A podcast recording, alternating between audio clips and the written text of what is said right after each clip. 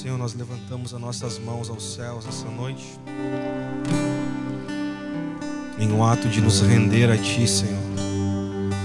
Em um ato de submissão à Tua presença, de submissão à Tua voz. João diz, quando ele escreve o livro de da Revelação, o livro de Apocalipse, João ele nos fala que quando ele entrou ao céu, ele viu os quatro seres viventes e os vinte e quatro anciãos prostrados diante da tua soberania, diante da tua glória e diante da tua suprema presença. E nós, como igreja, Senhor, aqui hoje, nós levantamos as nossas mãos como um ato de nos rendermos ao Senhor, de dizer que o Senhor é santo, de dar honra, glória e aleluia a Ti, Senhor. Tu és o único digno de receber a glória que é devida. Não há outro Deus que mereça, não há outro Deus a não ser o Senhor. Tu és o único, Tu és o único, Tu és o suficiente. Ninguém precisa de mais algo a não ser a Tua presença e a Tua pessoa, Jesus. Por isso, nessa noite, nós oramos aqui, Espírito Santo. Que essa reunião ela seja direcionada pelo Teu Espírito, Jesus. A chave da nossa vida está em Tuas mãos. Senhor, nós oramos e te pedimos que haja reverência em nosso meio por Tua presença. Nós não estamos em uma reunião qualquer, nós não estamos numa, em mais uma reunião, nós estamos reunidos aqui em torno da tua pessoa, da tua presença, em torno de ti, Jesus. Estamos reunidos aqui porque queremos ser instruídos por tua palavra. Nós não estamos atrás de profecias, nós estamos atrás de entender a tua palavra, Jesus. De sermos aprimorados por tua palavra, Senhor, que é eterna e que a tua palavra nos molde, Senhor. Que a tua palavra nos molde aqui, Jesus. Você pode colocar a mão no seu coração, você que está em pé ou sentado. Peça para que o Senhor toque na tua vida nessa noite. Ore por você agora, se você puder. Senhor, nos prepara. Prepara o nosso coração, Jesus. Senhor, nós temos uma ardente expectativa em te conhecer. Por isso, prepara o nosso coração, prepara o nosso coração, prepara o nosso coração, Senhor. Que nosso coração se torne essa boa terra. Que nosso coração se torne essa boa terra, Jesus. Que o nosso coração se torne essa boa terra, Senhor. Nós te pedimos revelação aqui, Jesus. Nós te pedimos revelação aqui, Senhor. Por favor, revela-nos a tua vontade, Jesus. Revela-nos a tua vontade, Jesus. Revela-nos a tua vontade, Jesus. Aleluia. Aleluia. Aleluia. Amém, Senhor. Amém. Eu quero te convidar, se você está em pé, senta, por favor. Dá um pouquinho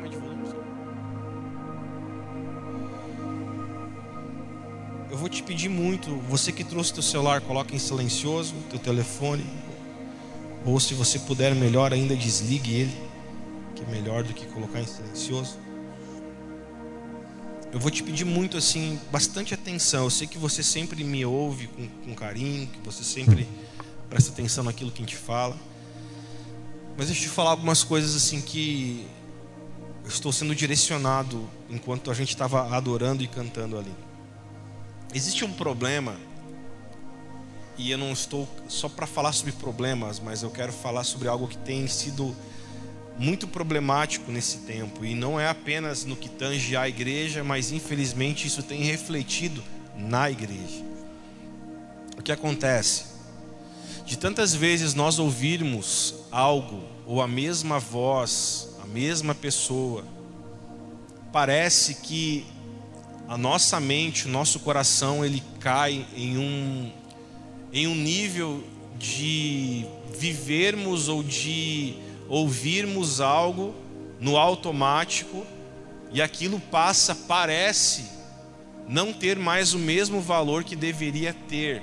Eu vou explicar para você.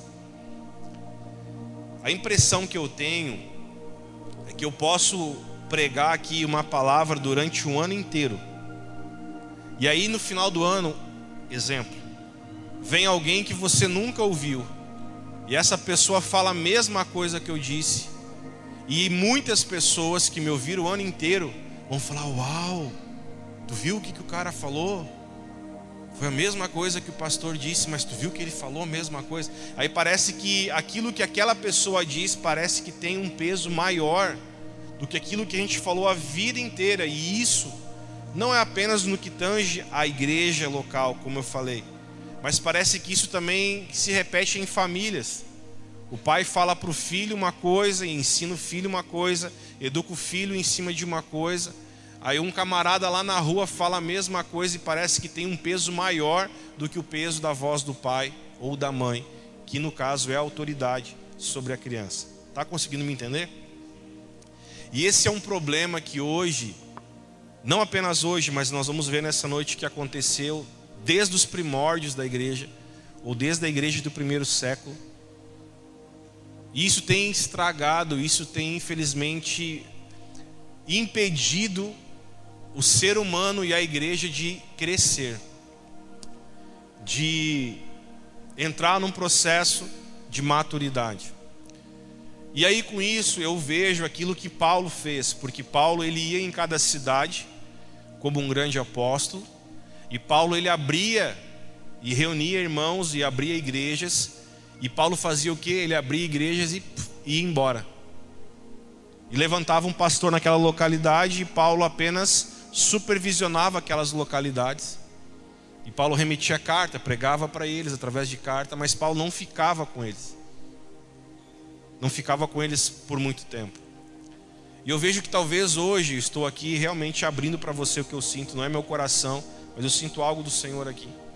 Talvez há pessoas que me ouçam aqui já há 10 anos, me ouçam aqui há 11 anos, alguns me acompanharam e já me ouvem há 12 anos. E eu quero que você que me ouve por muito tempo, lute para que você não viva esse problema de ouvir o meu tom de voz, ouvir o que eu falo e você e aquilo ao invés de penetrar em você, aquilo parece que entra no automático. E nós precisamos lutar contra isso. Porque Jesus ele fala algo muito interessante para os seus discípulos e para os seus apóstolos. Ele diz assim: se vocês irem numa cidade e alguém não receber vocês por causa do meu evangelho, ou por causa da pregação que vocês estão trazendo, Jesus fala o seguinte: eu terei mais misericórdia de Sodoma e Gomorra do que daquela cidade. Não leve nem a poeira daquela cidade. Jesus está falando assim: se eles não receberem a mensagem que vocês estão trazendo, vai embora. E eu não quero aqui, não estou falando sobre sentimentos, estou falando sobre algo espiritual aqui nessa noite.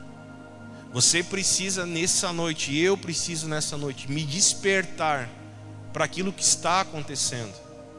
E nós precisamos nos acordar enquanto há tempo. A Bíblia diz que quem dorme são os filhos da noite, mas os filhos do dia, eles estão despertados, eles não estão bêbados, eles não estão embriagados. Os filhos do dia, eles estão em vigilância, eles estão acordados, eles estão entendendo o que está acontecendo. E nós, como igreja, hoje precisamos entender. E o problema é quando a gente cai no piloto automático. Eu já falei isso muitas vezes aqui, mas eu nunca, nunca tive essa impressão como eu estou tendo na noite de hoje. O piloto automático do ser humano tem matado o ser humano. O piloto automático é quando você dá respostas ao automático, é quando você diz no automático sem entender o que você está dizendo. Isso tem impedido as pessoas de receberem verdadeiramente algo chamado cura. Alguém está me entendendo aqui, por favor? O automático faz tu viver uma vida no automático. Você acorda todo dia naquela hora, você faz tudo naquela, naquele momento, você já vive o automático. E quem vive no automático, ele faz as coisas sem pensar, porque ele já está tão automático em fazer que ele já nem pensa. pessoa faz o mesmo trajeto da casa para o trabalho a vida inteira. Aí ele passa por coisas novas, ele já nem vê que é novo, porque ele faz aquele mesmo trajeto a vida inteira. Não sei se acontece isso com você, mas nós, como vamos a Venâncio, temos pastoreado a igreja lá há quatro anos, né, amor? Acho que é quatro anos. Tem muitas coisas que eu, esses dias, vi no caminho, porque eu fui de carona com o Zezinho e com a Jacira para o Vale Verde. A gente fez o mesmo trajeto. Só que eu não estava dirigindo, eu estava do lado do Zezinho. E aí teve muita coisa que eu falei, bah, ali tem uma fábrica de barco ali que eu nunca tinha visto. Lembra que, a gente, que eu falei? Uma fábrica de jet ski que eu não sabia que tinha depois de Venâncio. E a gente já fez aquele percurso quantas vezes? Só que acontece, tu de tanto tu dirigir, fazer um trajeto ao automático, tu acaba não vendo algumas coisas que talvez tu poderia ver. Eu tenho certeza que aquela empresa não existe de ontem para hoje, aquela empresa já existe há algum tempão, só que eu nunca, nunca me percebi, por quê? Porque eu fazia um trajeto no automático e acabei não vendo aquilo. A pessoa vive com um filho em casa e quando vê, já está com bigode, mas o bigode da criança já estava crescendo há um tempão. E o pai talvez não, não parou para ver. Bah, tá mudando de voz, sim, mas faz já um tempinho que o guri está ficando meio rouco, está passando pelo processo da mudança de voz. Tá entendendo ou não? Sim ou não? Por quê? Porque as, nós vivemos muitas vezes coisas que deveríamos, diga comigo, aproveitar. Que nós não aproveitamos por causa que entramos no piloto automático. Mesmo a questão de um culto como esse. Tem tanta coisa que você poderia aproveitar, que talvez as pessoas não aproveitam, porque infelizmente entram num algo chamado piloto automático. E nós não podemos fazer isso.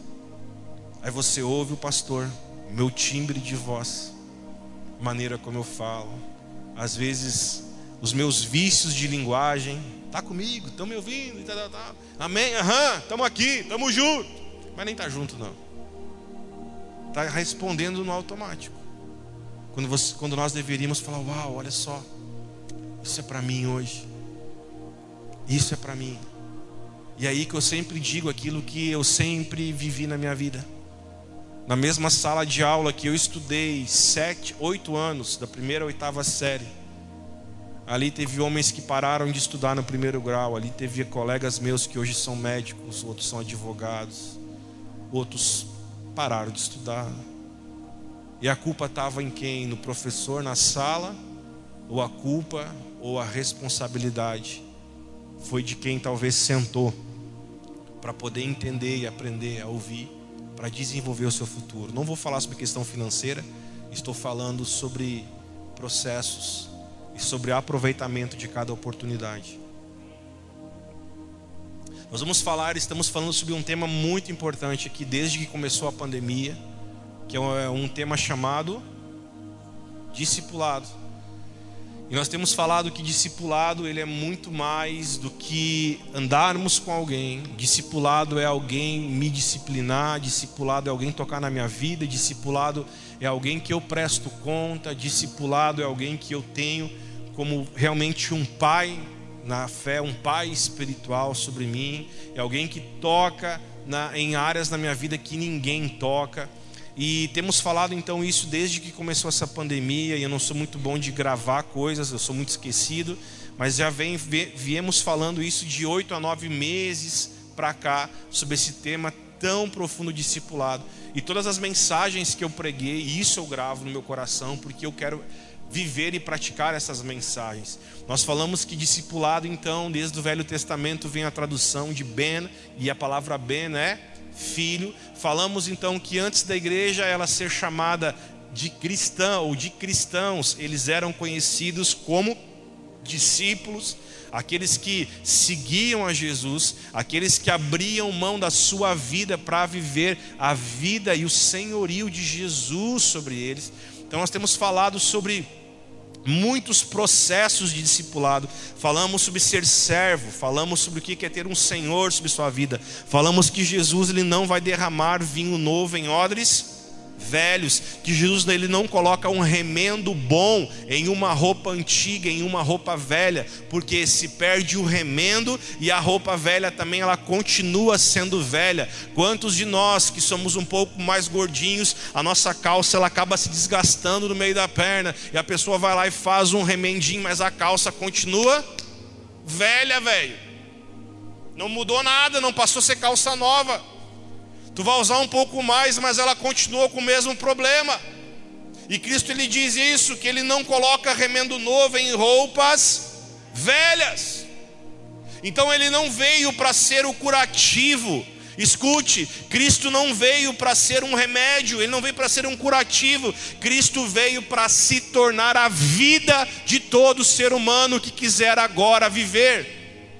Quando ele diz, Eu sou o caminho, eu sou a verdade, eu sou a vida, ele estava dizendo para todos nós: Você que está perdido, entenda, eu sou o caminho. Você que só está existindo e não sabe o que é vida, eu sou a vida.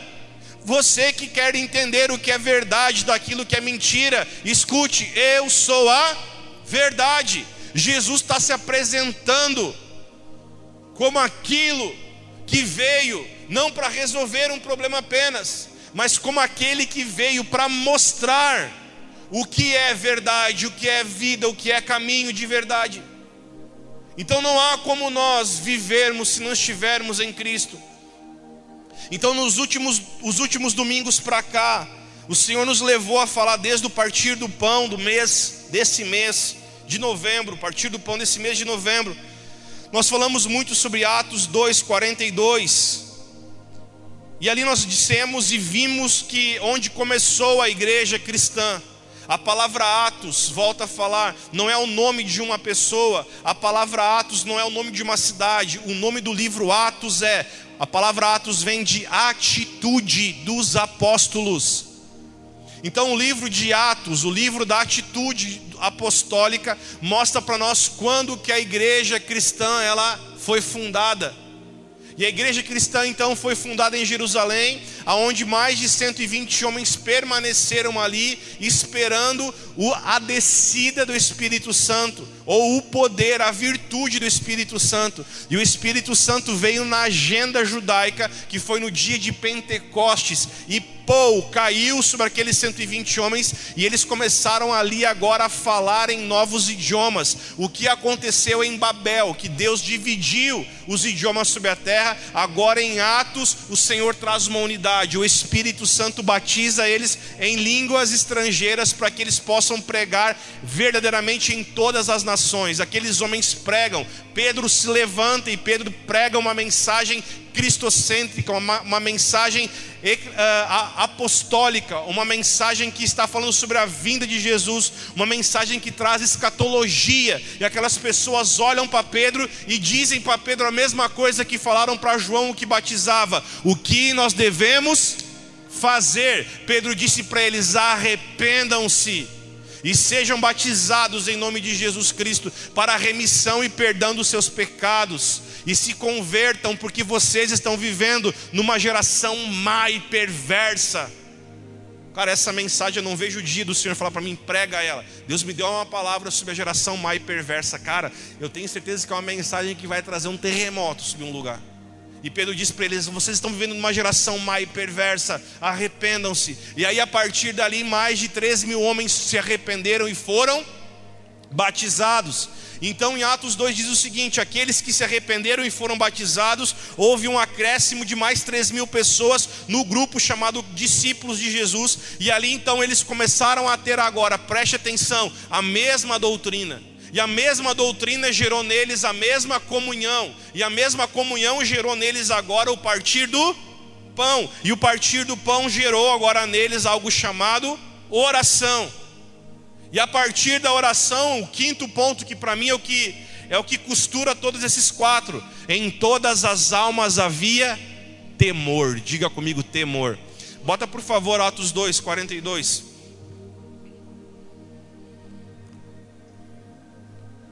Vou ter que inventar uma outra pergunta, não vou mais falar tamo junto, tem que inventar outra.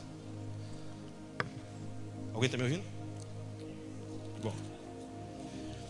Atos 2. 42. Vamos ler juntos? E perseveravam na doutrina dos apóstolos, não em qualquer doutrina dos apóstolos, não na doutrina judaica, mas dos apóstolos. E isso gerou comunhão no partir do pão, nas orações. Versículo 43. Em cada alma havia temor. Diga comigo, temor.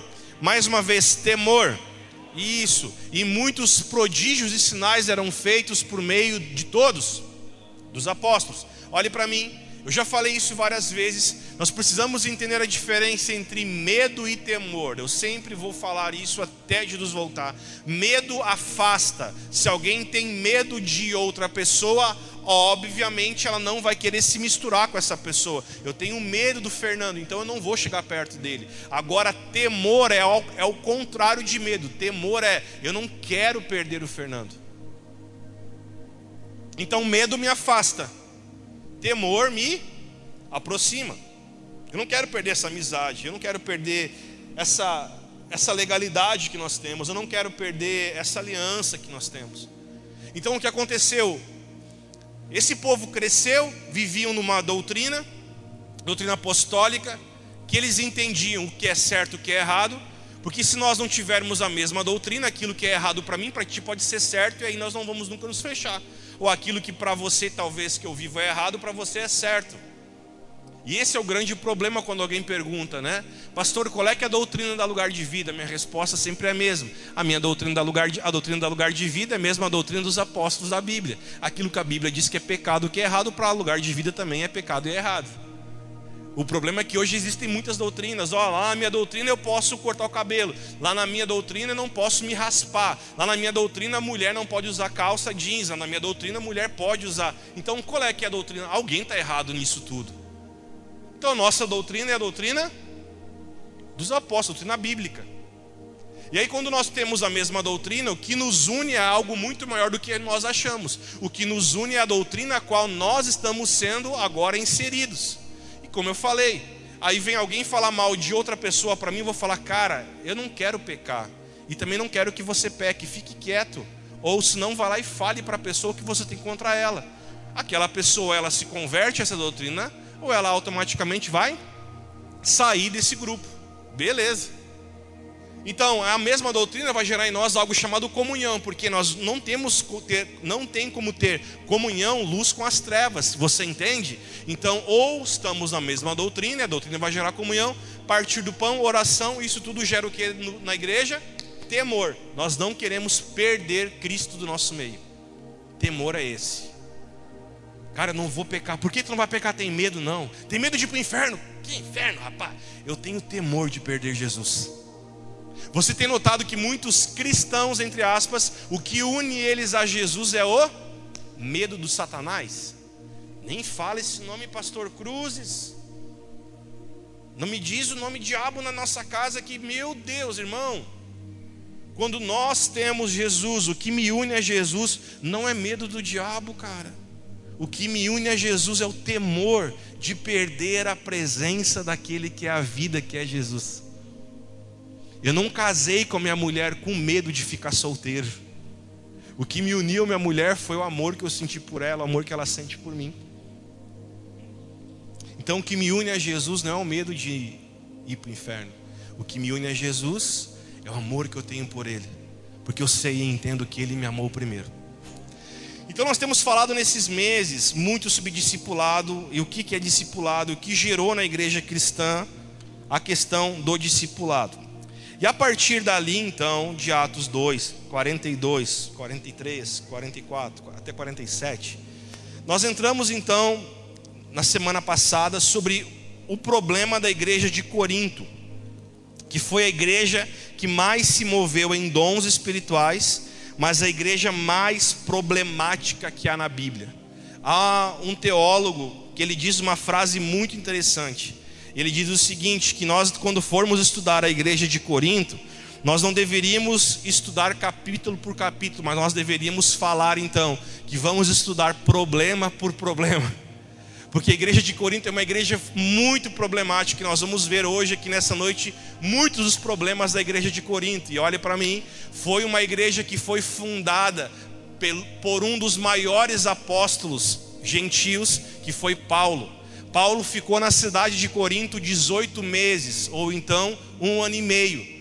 Paulo ficou em Corinto a cidade de Corinto foi a cidade que mais Paulo ficou mais tempo, que Paulo mais investiu a vida dele, que Paulo mais, que Paulo mais se uh, teve entranháveis afetos com essa localidade. E foi a igreja que mais deu problema, a igreja que mais tinha dons espirituais, dom de profecia, dom de falar em línguas, mas a igreja que deu mais problemas para Paulo. Tanto que Paulo manda quatro cartas para a igreja de Corinto Duas dessas cartas foram perdidas e apenas duas dessas nós temos acesso hoje, que é primeira e segunda Coríntios. Mas Paulo mandou quatro cartas para essa igreja.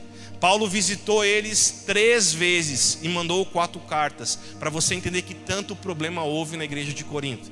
Então, uma das coisas que isso traz para mim, que é um anelo, que nem todo problema da igreja é culpa do pastor.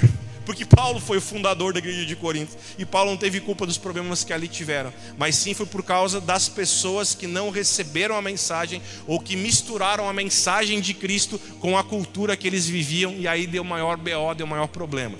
Então nós vamos falar hoje, nessa noite aqui, sobre alguns desses problemas. Eu sei por causa do horário, não vou conseguir desenvolver tudo. Domingo que vem nós vamos continuar. A igreja de Corinto foi a qual Paulo institui e ensina a eles o que é o partir do pão e nós vamos ver algumas coisas nessa noite. Então abra comigo agora em 1 Coríntios, 1 Coríntios, capítulo 1.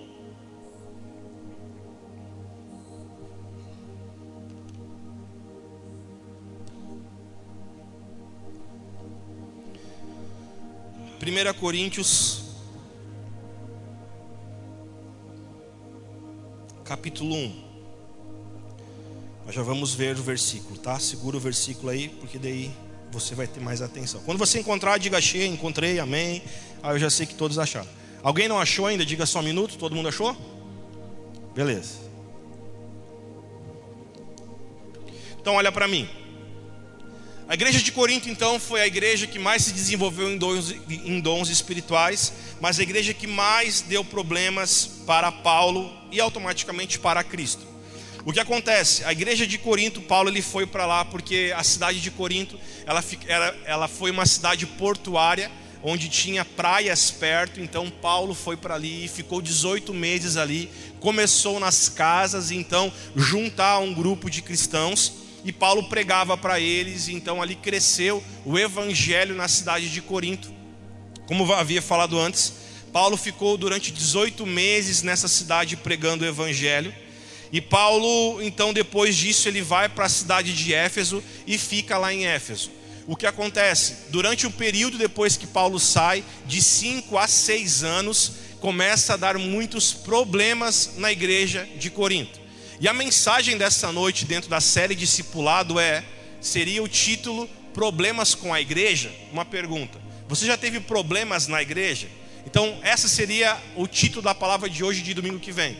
O que acontece? Paulo aqui então, ele começa a pregar. Na cidade de Corinto havia uma deusa chamada Afrodite, onde nós vemos isso na mitologia grega, que é a deusa do amor.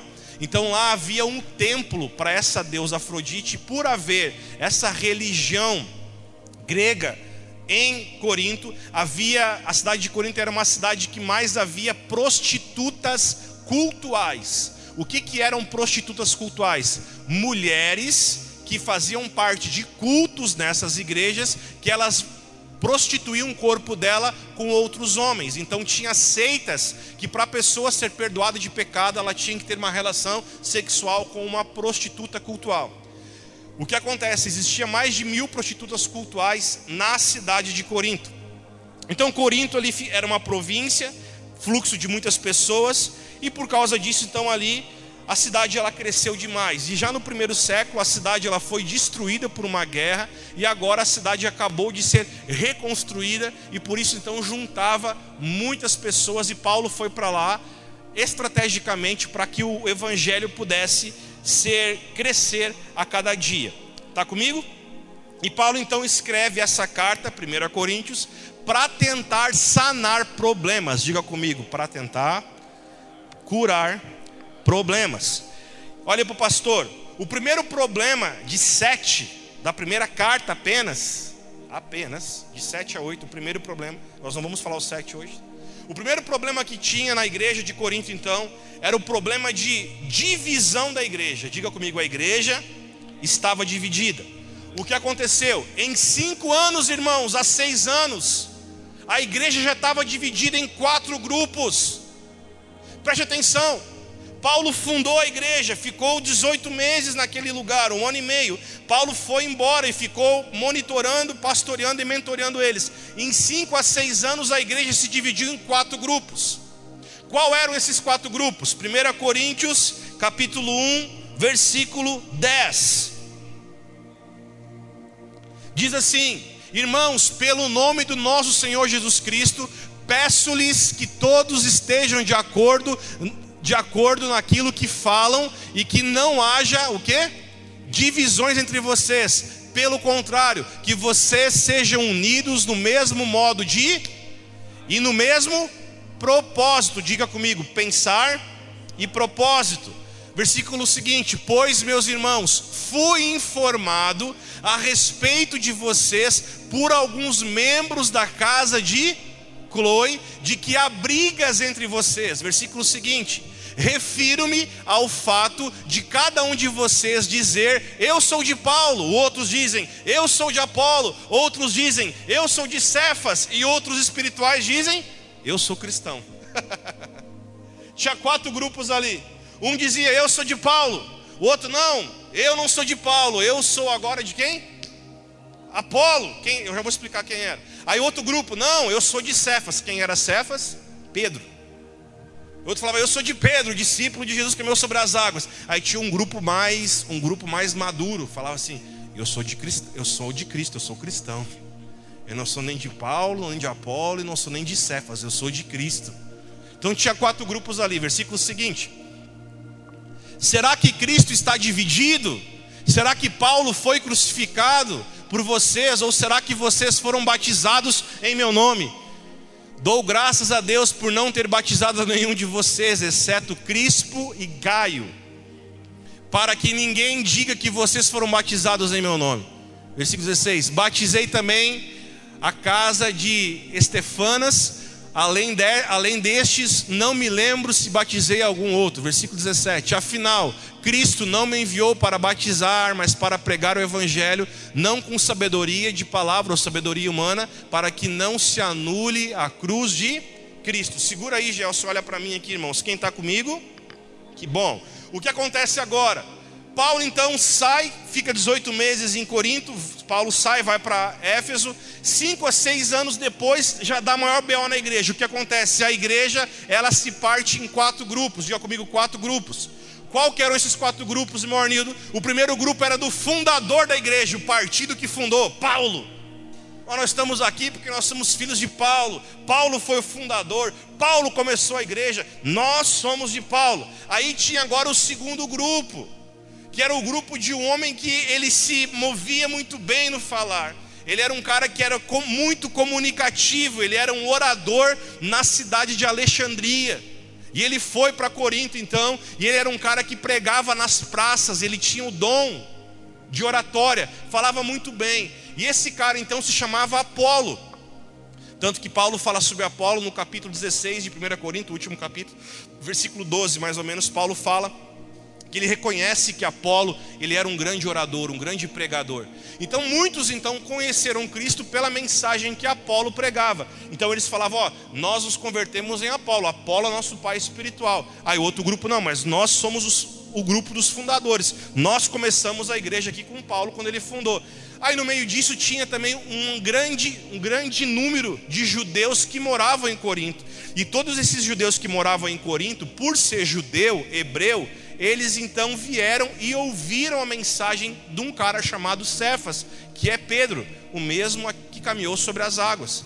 E eles vieram então, por ser judeu e moravam em Corinto, eles, ó, nós somos do grupo de Cefas, nós somos o grupo de Pedro. E aí tinha o quatro grupo mais que se achava maduro no meio da igreja. Nós não somos nem de Paulo, nem de Apolo, nem de Pedro. Nós somos de Cristo. O que acontece?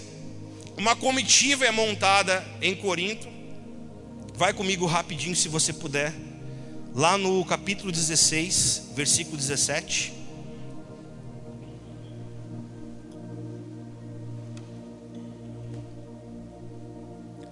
Olhe para mim, já vamos ler.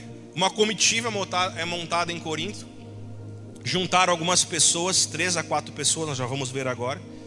E eles então foram até Paulo, até Éfeso, onde Paulo estava, e levaram para Paulo uma carta. Diga comigo, carta. Carta de quem, pastor Fernando? Uma carta da igreja de Corinto, com todos os problemas e BOs que a igreja estava sofrendo. Levaram para Paulo essa carta e falaram: Paulo, olha aqui, ó, nós estamos trazendo para ti uma carta lá da igreja de Corinto, que nós estamos só vivendo problema lá. E nós precisamos, você que é o apóstolo, você que fundou, nós precisamos de resposta. E com essa carta, eles também levaram para Paulo uma oferta, dinheiro, para Paulo que estava vivendo agora em Éfeso. Leia lá comigo.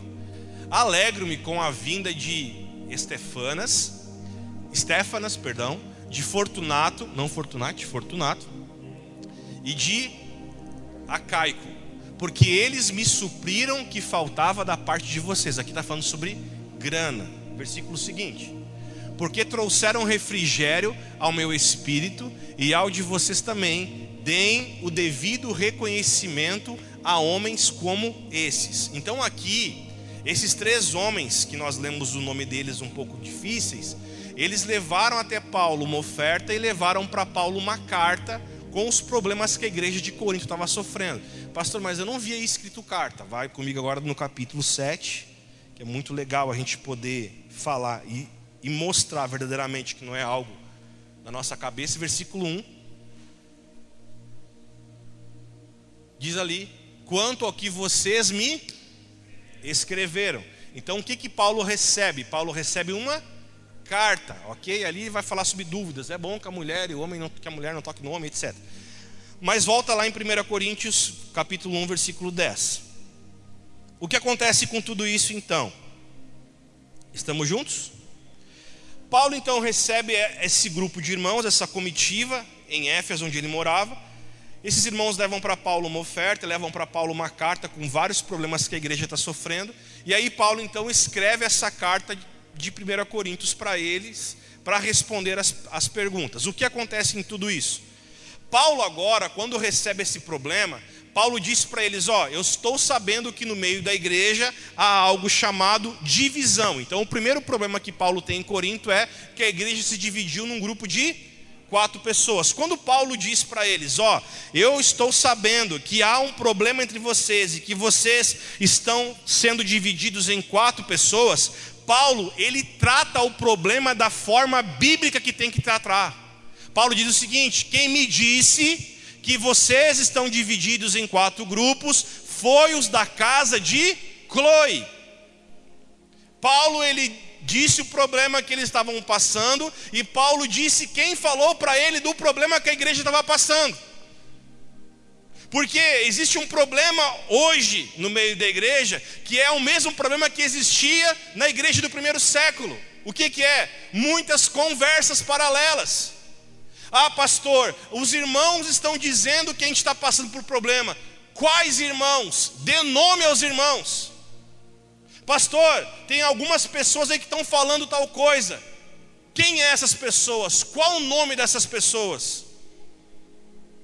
Ouvi dizer tal coisa, ouviu de quem?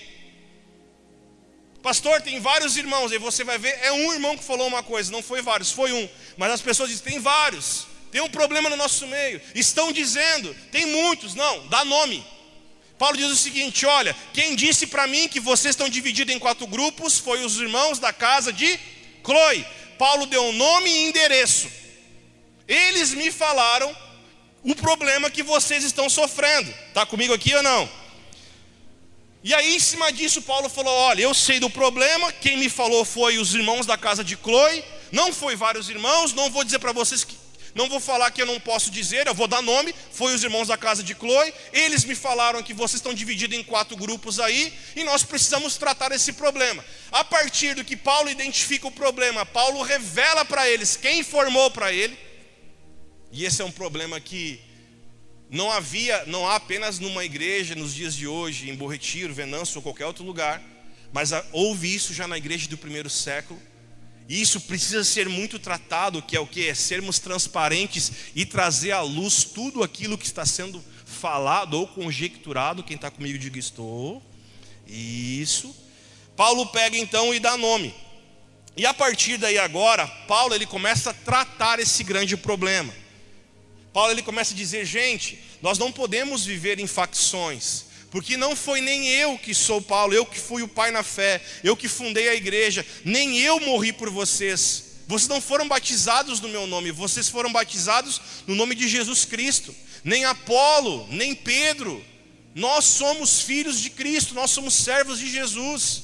Nós não somos maior. Eu plantei, ele diz, Apolo regou mas é o Senhor que dá o crescimento. Capítulo 3, versículo 3, Paulo fala o seguinte: nenhum homem é maior do que Jesus, todos nós precisamos ser do mesmo grupo, todos nós precisamos ser de Cristo, todos nós precisamos parar de ser partidaristas e passarmos a termos o mesmo coração e entender que Cristo, Ele é o maioral na nossa vida.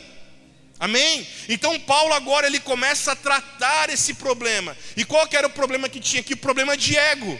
Porque muitos falavam, eu fui, eu fui discipulado pelo fundador. Não, eu fui discipulado por aquele que prega bem, que é Apolo. Não, eu fui discipulado por Pedro. Não, Paulo ele trata o ego e diz o seguinte: tanto Apolo, psh, tanto Apolo quanto Pedro, quanto Paulo, todos nós somos servos de Deus. Todos nós estamos servindo a Cristo Jesus. Nenhum de nós é maior do que Cristo. Então Paulo agora traz uma régua e quebra o ego deles. A partir daí, então, que foi o primeiro problema, divisão na igreja, aparece agora o segundo problema. Diga comigo, o segundo problema. Mas olhe para mim, por favor. Antes do, prime... Antes do segundo problema, eu preciso só fechar o primeiro. Paulo, quando diz que esses irmãos estavam em divisões, Paulo chama eles de imaturos. Vá comigo no capítulo 3, versículo 3, por favor. 3,3. 1 Coríntios 3,3. Paulo diz assim: porque se há ciúmes e brigas entre vocês, será que isso não mostra que vocês são carnais e andam segundo os padrões humanos? Quando alguém diz eu sou de Paulo, outro diz eu sou de Apolo, não é evidente que vocês andam segundo padrões humanos? Quem é Apolo? Quem é Paulo? Nós todos somos servos por meio de quem vocês creram, e isto conforme o Senhor concedeu a cada um. Eu plantei, Apolo regou, mas quem deu o crescimento, ou quem fez crescer, foi Deus. De modo que nem o que planta alguma coisa, nem o que rega, mas Deus é o que dá o crescimento. Versículo 8. Ora, o que planta e o que rega são um, e cada um receberá a sua recompensa de acordo com o seu próprio trabalho. Então Paulo fala para ele: se vocês hoje estão em, estão em facções, estão vivendo em grupos divididos na mesma igreja, isso mostra que vocês são ainda imaturos, isso mostra que vocês são carnais. Então o primeiro grande problema que houve na igreja de Corinto foi divisões dentro da igreja, em quatro: Apolo, Paulo, Cefas, que é Pedro, e aqueles que diziam que eram cristãos. O que isso gerou no meio da igreja? Gerou um grande problema agora. Qual que foi o segundo problema? Diga comigo, por favor, isso. Diga assim: imoralidade sexual. O que acontece? Capítulo 5, versículo 1. Ali vai mostrar para nós um problema imoral que houve no meio da igreja, que deveria ser a igreja de Cristo. Qual que foi o problema que houve ali? Olha o que está escrito em 5.1 Ouve-se por aí que entre vocês existe imoralidade, e imoralidade tal como não existe nem mesmo entre os. Olha o que Paulo está falando. No meio de vocês há um problema que nem mesmo existe lá no mundo, Paulo está querendo dizer. Olha que louco, Paulo está falando, existe um problema no meio da igreja, que esse problema no meio da igreja é maior do que o problema que possa haver lá no mundo. Qual é esse problema, Paulo? Isto é, alguém que se atreva a possuir, dormir, coabitar com a própria mulher do seu pai. Versículo seguinte: E vocês andam cheios de orgulho, quando deveriam ter lamentado e tirado do meio de vocês quem fez uma coisa dessas. Deixa nesse texto aí. Olha para o pastor Fernando aqui, por favor. Talvez você está recém-convertido. E talvez você nunca ouviu pregar essa mensagem.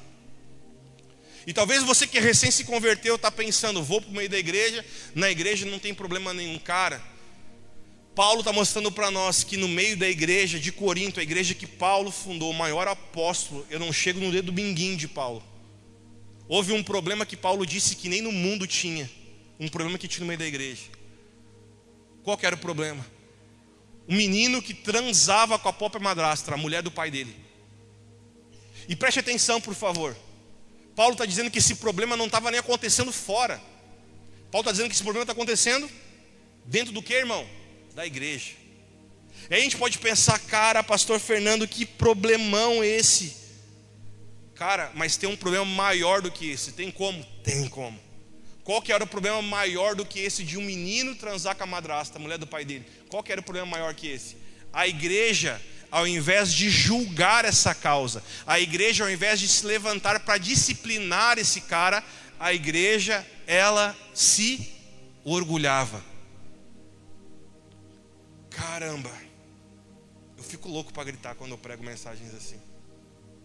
Como que a igreja se orgulhava em saber disso? Aí você está ouvindo eu agora, pensa, pastor, isso não cabe na minha cabeça. Você vai entender agora. Sabe o que a igreja se orgulhava? Aqui ninguém se mete na vida de ninguém. Nós estamos aqui para adorar Jesus, adorar a Deus. Olha só, para vocês verem como a nossa igreja não entra na vida de ninguém. O fulano está dormindo com a madrasta, ninguém mete bedelho, porque aqui cada um cuida da sua vida. Você está entendendo como que a igreja se orgulhava disso? A igreja de Corinto ela se orgulhava em saber que tinha esse problema, mas ninguém disciplinava esse cara. Ninguém disciplinava esse problema, a igreja se orgulhava disso porque as pessoas respeitavam a opinião pessoal ou a vida particular de cada um. Aí Paulo diz para eles o seguinte: vocês andam ainda cheios de orgulho, quando vocês deveriam, como igreja, lamentar e tirar do meio de vocês quem faz uma coisa dessas. Versículo seguinte: eu, na verdade, ainda que fisicamente estou ausente, mas estou aí presente em espírito, já sentenciei, como se estivesse presente, o autor dessa infâmia. Paulo está dizendo: Eu já sentenciei esse cara, eu já estou orando por esse cara. O que, que Paulo fez? Versículo seguinte em nome do nosso Senhor Jesus Cristo, reunidos com vocês em espírito, com o poder de Jesus, o nosso Senhor, que esse tal seja entregue a Satanás, Paulo está dizendo, para a destruição da carne dele, a fim de que o espírito dele seja salvo no dia do Senhor. Versículo 6: Não é bom esse orgulho que vocês têm, por acaso vocês não sabem que um pouco de fermento velho levé da massa toda? Joguem fora o velho fermento, para que vocês sejam nova massa, como de fato já são, sem fermento, pois também em Cristo o nosso cordeiro pascal foi sacrificado. Olha para mim, resumindo no ditado brasileiro, Paulo está falando o seguinte: vocês não sabem que uma maçã podre apodrece todas as outras? Paulo está falando, vocês não estão vendo que o fermento velho faz levedar toda a massa? E Paulo diz: Eu não estou aí fisicamente, mas estou em espírito, e eu já entreguei esse cara para Satanás, para que a carne dele possa se perder, mas que o espírito dele não se perca. Agora olha para o pastor Fernando, por favor. O que, que nós estamos vendo aqui? O que, que Paulo mostra para nós aqui? Paulo ele mostra para nós que existe algo no meio da igreja em que a igreja nesses dias parece que não está entendendo. O que, que a igreja não está entendendo? Que a igreja precisa discipular aqueles que estão no nosso meio que a igreja não pode ser conivente com o erro que está no meio dela. A igreja precisa se levantar contra isso. Levantar como em briga, pastor? Não, em lamento, em prantear, em chorar. De falar, Deus, nós não queremos isso no nosso meio. Deus, nós não aceitamos isso porque isso para o Senhor é ruim e, e, e aquilo que é ruim para o Senhor é ruim para nós também. Deus, nós não aceitamos esses problemas. Então Paulo diz: ao invés de vocês se orgulhar como vocês estão, vocês deveriam estar se lamentando. Aí Paulo mostra para nós o que, que é o ápice da igreja. Olha que interessante. Paulo está dizendo: Eu já orei e entreguei esse cara a Satanás. Sabe o que, que Paulo está dizendo? Paulo não está falando que orou para que Satanás matasse esse cara. Não é isso. Paulo está falando o seguinte: Eu já orei para que a cobertura que a igreja tem sobre alguém seja retirada desse cara. Para quê, Paulo? Para ele ir para o inferno? O que, que Paulo diz? Não. Para que a alma dele se salve. Diga comigo, não é. Para que esse cara pudesse ir para o inferno, mas sim para que a alma dele pudesse ser salva. O que acontece? Paulo está falando o seguinte: ele está mostrando para nós o grande poder que é viver em uma comunidade de fé. Entenda isso, cara, por favor. Paulo está mostrando para nós que existe um grande propósito de vivermos como igreja, porque quem é igreja, essa pessoa está coberta pelo sangue de Cristo. Quem é igreja, essa pessoa tem sobre ela um teto, não para barrar o crescimento, mas um teto para cuidar dela. Então Paulo está falando: vocês deveriam ter tirado esse cara do meio de vocês. Vocês estão tentando acobertar aquilo que precisa ser exposto, tirado do meio. Então, quando alguém fala o seguinte: ah, eu estou, eu não, eu não pertenço a igreja nenhuma. Cara, Paulo mostra para nós o grande propósito de nós fazermos parte de, da igreja, não uma instituição, mas da igreja de Cristo, ter pessoas que cuidam da gente, ter pessoas que nos disciplinam, ter pessoas que zelam por nós. Então, Paulo está mostrando o grande fundamento disso. E aí Paulo fala: então eu não estou, embora não esteja com vocês fisicamente, mas estou em espírito, e eu em espírito já entreguei esse camarada que está fazendo esta ação errada, que é coabitar com a mãe do, com, a, com a mulher do pai dele, eu já entreguei esse cara a Satanás, o corpo dele, para que a alma dele, o espírito dele não se perdesse. Está comigo aqui ou não? Então Paulo ele mostra para nós o poder que a igreja de Cristo tem de blindar, de proteger a vida do ser humano. Ou seja, o propósito disso que Paulo fez foi tratar agora o pecado. Diga comigo, o pecado ele pode ser tratado, diga comigo, tratado. E esse tratamento, diga comigo, tem dois pontos. Isso, quais são esses dois pontos que o tratamento do pecado tem na vida do ser humano? Qual que é o processo então, ou os dois pontos da disciplina em disciplinar alguém? Diga comigo, o propósito da disciplina, diga comigo, é, diga temor e restauração. Então, quando alguém é disciplinado, no meio da igreja, que é o que Paulo estava fazendo agora, o propósito da disciplina não é jogar a pessoa fora. O propósito da disciplina não é mandar a pessoa para o inferno logo, entendeu? O propósito da disciplina, ele tem dois pontos. Qual é o primeiro ponto então? É cura, é trazer temor sobre a pessoa. É que essa pessoa possa ter zelo, que essa pessoa possa ter cuidado, que essa pessoa possa ter atenção, que essa pessoa possa ter vigilância. Então, um dos pilares do propósito da disciplina é temor. E o segundo é o que? Curar essa pessoa, é restaurar essa pessoa, é fazer com que essa pessoa se arrependa do ato que ela está praticando errado e peça perdão para o Senhor para que ela possa receber agora a restauração do Senhor. Aquilo que faltava agora, o Senhor possa preencher o coração dela. Amém ou não? Então, o propósito da igreja, quando disciplina alguém, é isso: é trazer zelo e restauração. É a pessoa falar: eu preciso ter zelo, atenção, cuidado com a presença do Senhor. E eu preciso também receber a cura, que é a restauração. Então, Paulo mostra para nós dois primeiros problemas: divisão no meio da igreja e também um adultério no meio da igreja. Um filho coabitando com a mulher do seu pai, obviamente que não era sua mãe.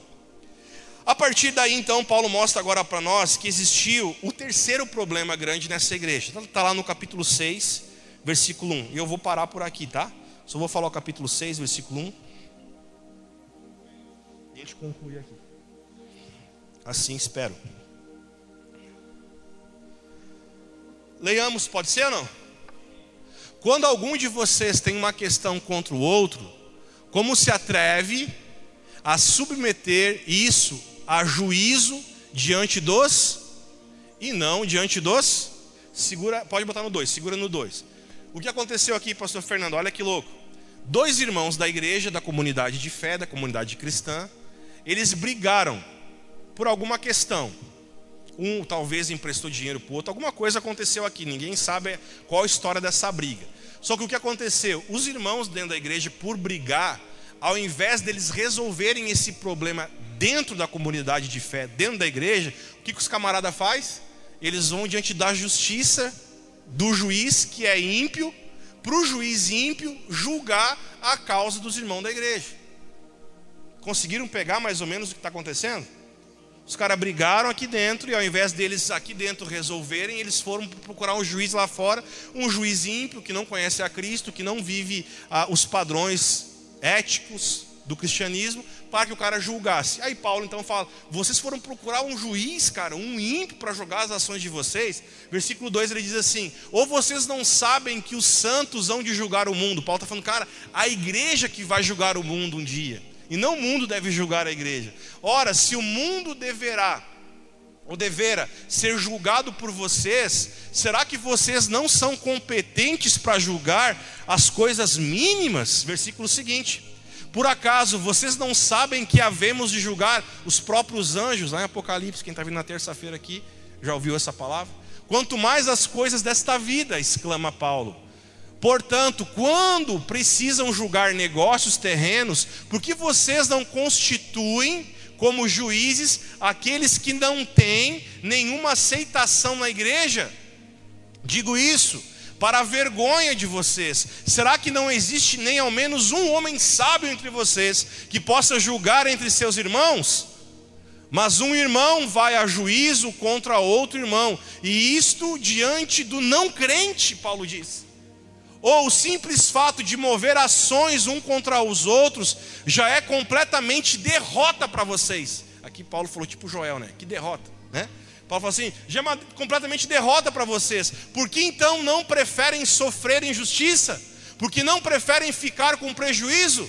Mas vocês mesmos cometem injustiça e causam prejuízo. Isso aos próprios irmãos. Terceiro grande problema que houve com a igreja de Corinto houve um problema judicial e ao invés deles buscarem a opinião de um presbítero, de alguém maduro no meio deles para julgar essa causa, esses dois irmãos vão a juízo para um juiz ímpio julgar a causa deles. Aí Paulo falou: "Cara, isso é uma derrota para nós". Porque a igreja, ao invés dela estar madura e preparada para julgar o mundo, a igreja está sendo julgada agora pelo mundo. Aí Paulo fala no versículo 7 algo muito interessante. Volta para mim um pouquinho. Paulo fala o seguinte: por que, que vocês então, ao invés de passarem essa vergonha, por que, que vocês não preferiram então perder ou ter prejuízo? Então aquele que foi, aquele que foi uh, lesado, por que, que não preferiu abrir mão? Então, falar, cara, vamos resolver por aqui, beleza, não, não precisa me dar o que tu me deve, então, cara, vamos, vamos resolver aqui. Eu prefiro então ser lesado. Então, Paulo falou, por que, que vocês não preferiram então aquele que foi lesado? Por que, não, por que, que não preferiu ficar com prejuízo? Então, o que acontece? O terceiro grande problema que tem na igreja de Corinto, quando o irmão acaba ah, processando o outro, mostra que faltou maturidade para que eles resolvessem os seus próprios problemas. E aonde que fora a igreja de fora a carta que Paulo escreve, aonde que isso está escrito? Mateus 18. Jesus fala o seguinte: se alguém tem algo contra o seu irmão, vá lá e resolva com esse cara. Vai você e resolva com ele. Agora, caso esse irmão ele não te aceite, ele não receba a questão que você tem contra ele, Jesus diz: leve então consigo mais duas testemunhas. Aí, caso esse irmão com as testemunhas, ele ainda não receber vocês, ele ainda não se relacionar com você, Jesus diz: então agora vocês peguem e levem esse problema para a igreja. Diga aqui estamos com um problema entre o fulano e o Beltrano. Não querem se perdoar a igreja, o que, que nós devemos fazer? Aí Jesus pega e fala: se não houver arrependimento, o que, que deve ser feito agora? Tem que expor esse irmão, esse problema, para que ele não possa, para que ele não seja condenado ao inferno e fazer aquilo que Paulo fez. Tire a cobertura sobre ele, para que a alma dele não se perca. Está comigo até aqui nessa noite? O que está acontecendo? Pastor, por que você está pregando sobre Coríntios então para nós nesses dias? Porque é para nós, para eu e você vermos que talvez hoje nós olhamos para dentro de uma igreja, e não estou falando para lugar de eu falo isso no geral. E se nós achamos que temos problema, talvez seja porque você não conhece a igreja de Corinto. Se você acha que hoje estar dentro de uma igreja é viver com muitos problemas, talvez você nunca tenha lido a Bíblia e visto o que estava acontecendo dentro da igreja de Corinto. Só que o que, o que isso mostra para nós? Que todo cristão ele precisa viver uma vida de andar realmente na luz. E segundo ponto, uma vida de disciplina, de ser disciplinado. Alguém que toque na vida dessa pessoa. Amém? E essa palavra que nós temos trazido desde alguns domingos atrás, sobre Atos 2,42 e sobre a igreja de Corinto, ela tem um fundamento: qual é? É de nós entendermos que, por mais que vivamos na época da graça, nós precisamos andar nas leis do Senhor. Nunca se viu um problema tão grande como esse atual que a gente tem vivido hoje, que é o que? É o evangelho da hipergraça. Eu tenho falado isso para quem eu tenho discipulado. Os Estados Unidos, irmãos, há 10 anos, os Estados Unidos, a nação americana, a igreja cristã está tentando sair de um buraco chamado hipergraça e legalismo, que agora o Brasil está tentando entrar. A igreja americana está tentando sair de um buraco que parece que a igreja brasileira está tentando entrar. Qual que é esse buraco chamado hipergraça? Legalismo. Ó, oh, Jesus já perdoou teus, teus pecados. Jesus perdoou os pecados que você já cometeu, que você está cometendo, que você ainda vai cometer. Não, cara, Jesus perdoa pecados que os homens se arrependem. Hoje parece que não precisamos mais de lei. As pessoas dizem, toca a Bíblia do Velho Testamento fora, nós estamos na, na época do Novo Testamento. Não! No Velho Testamento houve graça, então no Novo Testamento também vai haver lei. Abraão foi escolhido pela fé, Deus escolheu Israel pela graça. Então, na época da lei, houve graça. Então, na época da graça, precisa também haver lei. O que é lei? Lei limita aquilo que é santo e separa aquilo que é profano. É pela lei que nós sabemos o que é o caminho certo e o caminho errado. É o que limita o homem. É o que coloca o homem no trilho. Só que parece que as pessoas hoje não querem mais entender que as leis do Senhor são para nós nos dias de hoje. Não adulterarás, não darás falsos testemunho, não terás outros deuses. Perdoe o próximo, ame o próximo. Então são leis que o Senhor exerce de nós. São posições que todo cristão deve tomar. Cristo gasta três capítulos no Sermão da Montanha em Mateus para falar sobre lei. Paulo fala sobre lei em Romanos 11, 12, 13, só sobre lei. Poxa, a Bíblia mostra para nós que nós precisamos entender os processos do Senhor, aquilo que é legislação do reino dos céus. A carta à igreja do Apocalipse, mas deixa eu só falar uma outra coisa antes. Na época da graça, teve na igreja de Atos que dois, um casal foi dar oferta e, e reteve a oferta.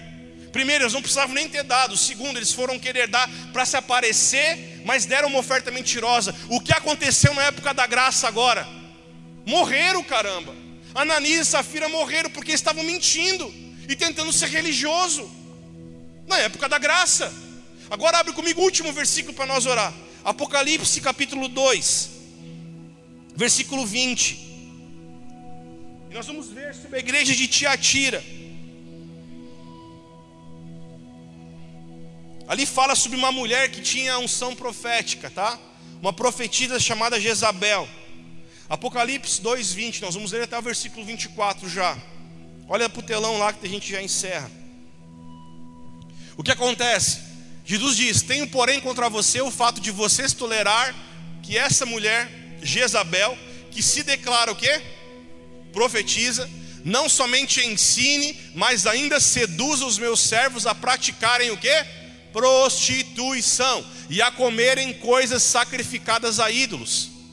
Dei-lhe tempo para que se arrependesse, porém ela não quer se arrepender, segura da sua. Olha para mim, Jesus está dizendo: há no meio de vocês uma mulher que se declara profetiza. Escute por favor, e eu sei que já são nove e meia, eu vou encerrar agora.